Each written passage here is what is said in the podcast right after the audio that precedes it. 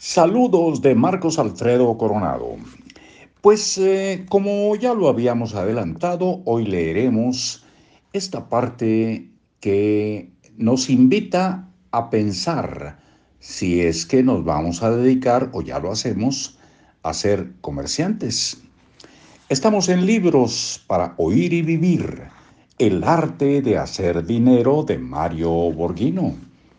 Comerciante las personas que piensan como ricas inventan formas para hacer dinero. Si usted toma conciencia del mundo en que vive, se dará cuenta de que la mayor parte del tiempo es atendido en su vida diaria por una persona que tiene un negocio pequeño. Si toma un taxi, este es el primero de la mañana. Si luego pide un cappuccino, también. Si come en una cafetería, lo mismo.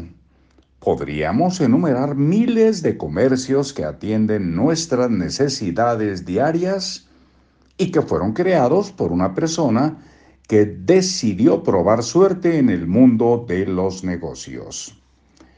A esto se le ha llamado el mercado de los pymes Últimamente se ha subclasificado en micro, pequeñas y medianas empresas, mejor conocidas como MIPIMES.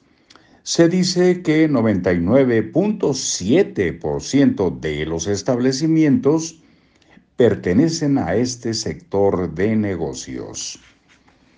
Las estadísticas revelan que 95.7% de los negocios son microempresas.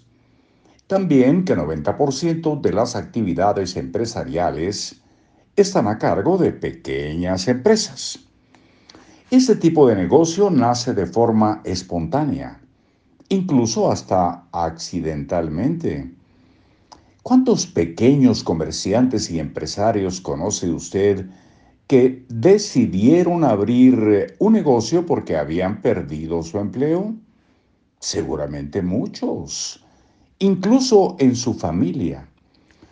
En mi caso, conozco a varios jóvenes mensajeros que han trabajado para mí en los últimos años y que luego se han transformado en comerciantes o pequeños empresarios. Por ejemplo, uno de ellos decidió ir a probar fortuna a Estados Unidos y luego de trabajar en una gasolinera, decidió poner un negocio de venta de lubricantes y aceites para automóviles. Otro inició un negocio de limpieza de vidrios y hoy tiene una empresa dedicada al aseo de oficinas. Otro se formó como fotógrafo y hoy tiene un negocio de fotografía y video para fiestas y modelos. E incluso hay uno que creó su propia religión y hoy tiene más de 20 iglesias con pastores que leen la Biblia. Como usted ve, he tenido muchos mensajeros que han resultado buenos para los negocios. Una de las mayores cualidades de los buenos comerciantes es que les guste el comercio, es decir, que estén convencidos de que comprar y vender es un buen negocio y que tener una tienda es un buen negocio y que jamás desisten. Tengo un buen amigo que es propietario de muchas tiendas. Cuando alguna de ellas no funciona, lejos de cerrarla, busca qué productos se necesitan en esa zona para colocarlos ahí. Como ve, este amigo es un convencido de que los negocios son un buen negocio. Solo debe encontrar el producto indicado.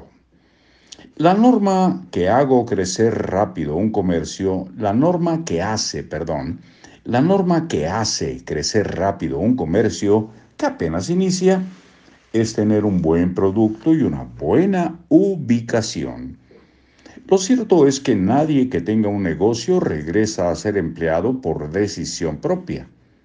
Si lo hace es porque perdió todo su dinero en el intento, pero solo para volver a intentarlo nuevamente.